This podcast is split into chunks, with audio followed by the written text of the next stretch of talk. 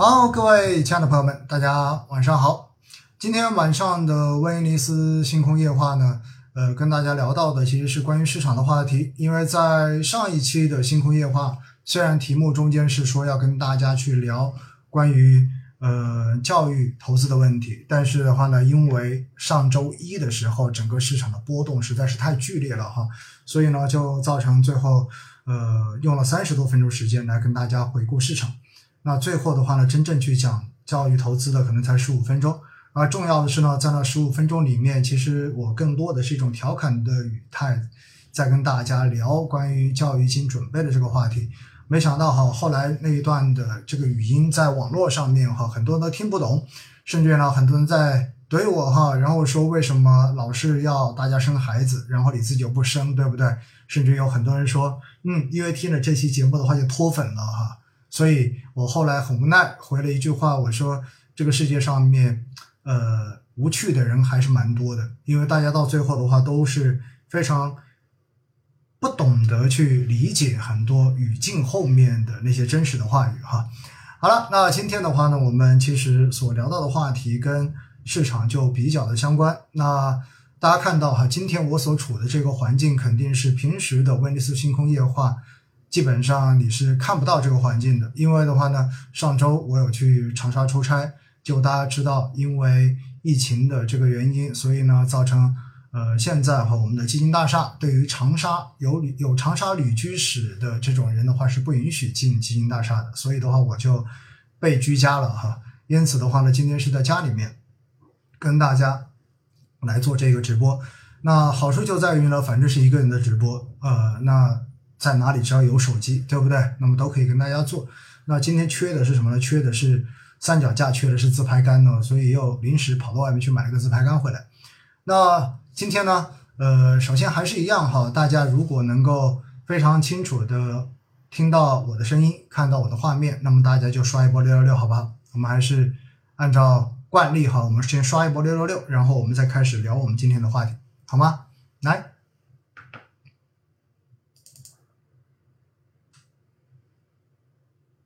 嗯，好，那应该是没有问题的哈。好了，那本周要跟大家聊到的话题呢，我估计哈又很难去在有些平台上面保存回放，因为在上一期直播讲完之后，因为最后有对于政策的相关的评论，结果在很多平台上面呢都被呃定义为这是一个新闻评论类的节目，所以的话呢不允许做回放哈。今天不知道会不会，因为今天其实绕不开的仍然是一个政策的问题。今天其实要跟大家去聊到的相关的话题哈，那大家看到呢，更多的是呃跟大家去讲一讲，就到底过去的这一个星期，然后所发生的这些发生的事情，发生了哪一些事情，然后呢，也包括哈我们怎么去看待补仓这个事情。那所以呢，今天的这这一节的直播，更多的是跟大家去讲到实操方面的一些东西，当然一些数据提到的东西。那首先哈，我想问一下在座的各位，就是在上周你们到底是有减仓呢，还是有加仓呢？能不能在评论中间来回复一下，让我知道你们的一个选项是什么？你们在上周到底是有加仓还是有减仓？来，让我看一看。嗯，我看到很多人都是说有加仓哈，哎，有人也在减仓，但是加仓的好像更多一些，对吗？基本上就是定投节奏，非常好哈，非常好。我也是纯粹的定投，我也没有做任何的加仓，我也没有做任何的减仓，我就是继续维持着我正常的定投的节奏。因为我觉得上周的这种下跌呢，说实话的话，它更多的是受政策的这种影响。所以呢，我们首先先回顾回顾一下，在上周到底发生了一些什么样的事情？为什么是市场会出现如此大的这种转折？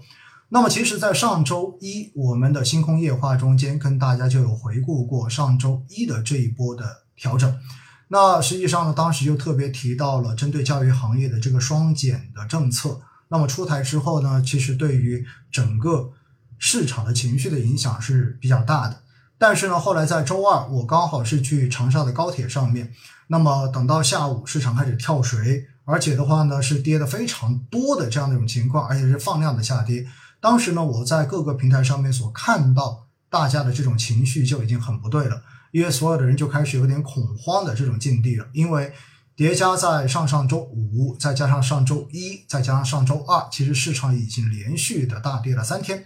所以呢，那一天我会在高铁上面就直接录了一段短视频，然后跟大家去聊到市场，希望大家能够冷静一点点。我记得呢，当时在小范围的这种沟通中间哈，我特别提到过，如果市场的情绪真的发生了根本性的逆转，那很有可能，呃，政策面就会有相关的这种喊话要出来。但是呢，我也没有想到哈，在当天晚上，实际上大家应该有印象的，那就是在上周三的晚晚上，然后先是新华社深更半夜哈，真的是深夜哈。新华社的话呢，当时基本上是在十接近十二点的时候，然后发了一个文，就是表达了对于当前市场的这种看法。然后在这篇文章中间的话呢，基本上他所表达的就是认为中国的资本市场其实是没有什么大的问题的，而中国股市出现大的波动，其实是在情绪上面有了这种担忧。而这种情绪的担忧呢，无外乎就是担心什么？担心。针对教培行业的这种调整，有可能会迅速的外溢到其他的行业。那大家应该有看到哈，在过去的这段时间，实际上呢，有蛮多著名的这样的分析呃分析师，然后呢，也在自己的公众号上面，在各种场合在表示。那我记得最有名的一句话就是说什么呢？就是所有以后不利于生娃的这些行业都不配拥有利润。那么这句话呢，说这句话的应该说是在过去这几年市场中间分析师中间的一个大 V，也算是非常有名的一个大 V 了。那么这句话说出来之后呢，其实就被解读为被很多人解读为，那确实有可能不只是对教培行业进行这样的政策调整，有可能会对于消费业、对于各种行业，也许都会有相应的这一种政策的出台。所以在这样的情况之下呢。一度甚至于在上周二的时候都出现了一种传言，这个传言说到的是什么呢？就是认为，呃，美国政府当时的话有提出来说，要求美国的基金不允许再投资中国的资产。所以的话呢，当时就有人言辞凿凿的就说了一句话，哎，传了一个消息出来，说当天的话呢，外资都在砍仓，都在把中国的这些优质优质的资产都在进行抛售。所以在这样的情况之下呢，就形成了市场的这种恐慌情绪叠加起来，然后形成了市场的这种大跌。说实话，其实，在上周，呃，准确的说，在上上周的时候，到周四周五的时候，我当时对市场的感觉确实也不好，因为我也是觉得市场上面的这个情绪哈，有一点点在发酵。这个发酵是基于什么样的情况呢？因为大家要知道哈，今年其实，在呃。元旦之前，也就是在去年的年底，基本上市场上面绝大多数人对今年的市场的这种，呃说法，就是认为今年市场是没有机会的，认为 A 股从来没有连续牛过三年，对吧？连续涨过三年，那么涨完两年之后，第三年肯定是要下跌的，所以大家其实对于今年的市场是比较的看空的，比较的不不那么不那么看好的。但是的话呢，在今年过年之前，市场表现。在抱团的这种极致抱团的行情之下，尤其是白酒为代表的这种极致抱团之下的话呢，还是继续的在热门行业维持了一个比较好的赚钱的效应。从也在那个时候的话呢，就推动了呃基金的出圈，然后的话呢，包括一些基金经理的神话。但是呢，在今年过完年之后，因为一系列的原因，然后也包括流动性的这种收紧，所以。在过年之后的话，市场就出现了一波迅速的这种调整，而且调整的幅度比较大，基本上在百分之十几到百分之二十几。而热门板块的调整呢，可能去到百分之三十、百分之四十都是有可能的。但是呢，这波调整其实仅仅只调整了一个月左右的时间，可能还不到一个月。二月十七号到三月十号左右之后的话呢，在三月十号这样一个呃。市场就开始发生了一一定的逆转，所以大家所看到的很多热门板块，包括白酒板块、包括半导体、包括新能源等等，其实从三月中旬开始都出现了一波大涨。只不过的话呢，呃，新能源跟半导体的这个大涨的话，到现在似乎还没有看到回头的这一种可能。但是的话呢，消费板块在过去的这两周时间已经出现了比较大的这种下调。因此的话呢，我当时哈，其实在两周之前看当时的市场，我也觉得就是短期热门行业的涨幅确实有点太高了。因为当时所看到的，你包括半导体的涨幅已经超过了百分之八十，然后白酒从三月底的这个涨幅的话呢，也超过了百分之三十，新能源就不用说了，对吧？也是在百分之五六十的涨幅。所以呢，在短短的三个月、一个季度之内有如此高的涨幅，其实在今年的整个市场增量资金并不算很大的情况之下，更多的是存量资金的博弈情况之下呢，就会出现非常大的这种隐患。这个隐患是什么呢？其实，在过去的这段时间，我一直都用一个词来形容今年的市场，或者说过去的市场，这个市场就叫做折返跑市场，就好像现在的奥运会一样，对不对？就是折返跑。不断的资金在不同的行业中间切来切去，切来切去。那因为没有足够的增量资金，所以到最后呢，就形成了一个非常好玩的结果。这个结果就是有些行业涨，那么就必然有些行业跌。而另外一些行业的话呢，如果它需要涨的时候，前面涨的那些行业就肯定会往下调。所以到最后你又发现资金的话不断的折返跑。而我们看到的周期跟成长板块基本上就是一天一个样，今天涨成长，明天涨周期。好，周期涨了一天之后，过两天又切回到成长，所以到最后就变成这样的一个结果。其实包括前一阵子哈，我们说科技，也就是半导体跟白酒跟消费也是这样子的，涨消费的时候半导体就不涨，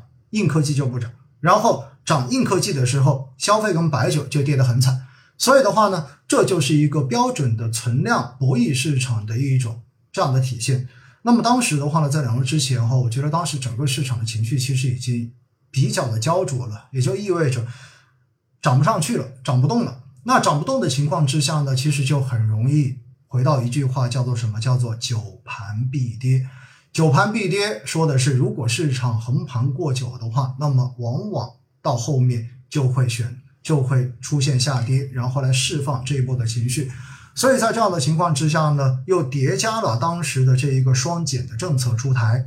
那么大家知道哈，双减的这个政策出台的话呢，其实呃，用新华社的话说哈，是叫做什么呢？叫做无论是针对平台经济还是校外培训机构，这些监管政策都是促进行业规范健康发展、维护网络数据安全和保障社会民生的重要举措，并非是针对相关行业的限制和打压，而是有利于经济社会长远发展。其实我觉得这就是说到了点子上面，因为当时市场上面非常疑惑的就是，是不是政策外溢之后要对于相关的行业进行打击，甚至于要限制它的发展，到最后的话有可能要消灭这些行业。那么这种担心之下的话呢，就引发了非常大的这种恐慌的外溢。所以情绪的这种变化是我当时对于市场感觉不好，我觉得非常重要的一个原因。而刚刚好这个文件的出台呢，应该说是激发了整个情绪，让情绪真正的开始发酵。因为大家知道哈，我们真正的回头想一想，整个市场对于相关的这种行业的打击，或者说相关的这种调整，准确的说，最开始的起点是哪个起点？最开始的起点是去年的蚂蚁上市，大家应该有印象的，对不对？就是临时上市被叫停，然后的话呢，开始对平台进行监管，然后的话，对于这一些互联网的理财平台进行整顿，要求按照金融机构的方式来进行相关的这一种呃要求，然后进行监管。那么从那个时候开始，后面我们就陆陆续续先看到了对于垄断这一块的打击。而垄断的打击最重要的是什么？最重要的就是针对的互联网平台。那我不知道大家有没有看到最新的一个消息哈，就是针对美团的。那么针对美团的话呢，有说过就是美团必须要给他四百七十万的外卖小哥交社保。那么这一个事情消息最终确定之后，市场上面是怎么来解读的？我这两天也看到了，大家应该也看到了。那么就是什么？四百七十万的外卖外卖小哥，如果按照每年交社保啊，有有有分析师这么算的，按照每年交社保，人均的话交一万块钱的话，就意味着这里要去掉四百七十个亿，而这意味着什么呢？这意味着美团一年的利润才四十七个亿，好像是四十多个亿，这就意味着基本上美团的估值要被降为零。所以在这样的情况之下，大家想想看会是什么样的结果？是不是意味着这种平台经济的这些头部公司，有可能将要遭遇到整个投资价值的重估啊。所以这也是为什么在过去的这半年时间，其实港股中间的恒生科技指数表现一直都萎靡不振的根本原因。因为不仅是在打美团，大家也看到，包括腾讯收购当时的那个直播平台，对不对？然后也被否掉了。然后包括针对 QQ 音乐购买独家版权的这个事情，然后也被叫停了。这充分说明了什么？说明了对于这一些头部的平台经纪公司未来业务的限制将会变得越来越明显。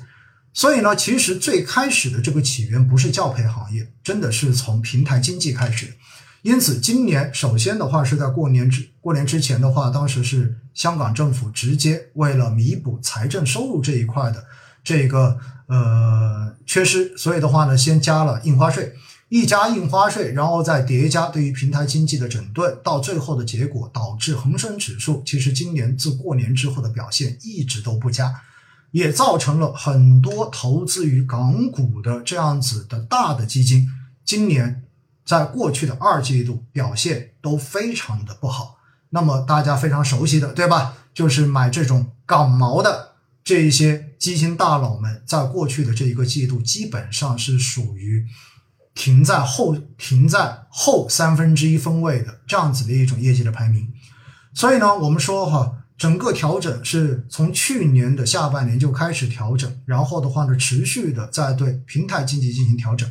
那么这本来就是让大家有一点点的担忧了，结果的话呢，在呃上。周的时候又出了这一个双减的政策，当然双减政策的出台哈，我个人觉得真的就是配合着三胎的这个政策出台的。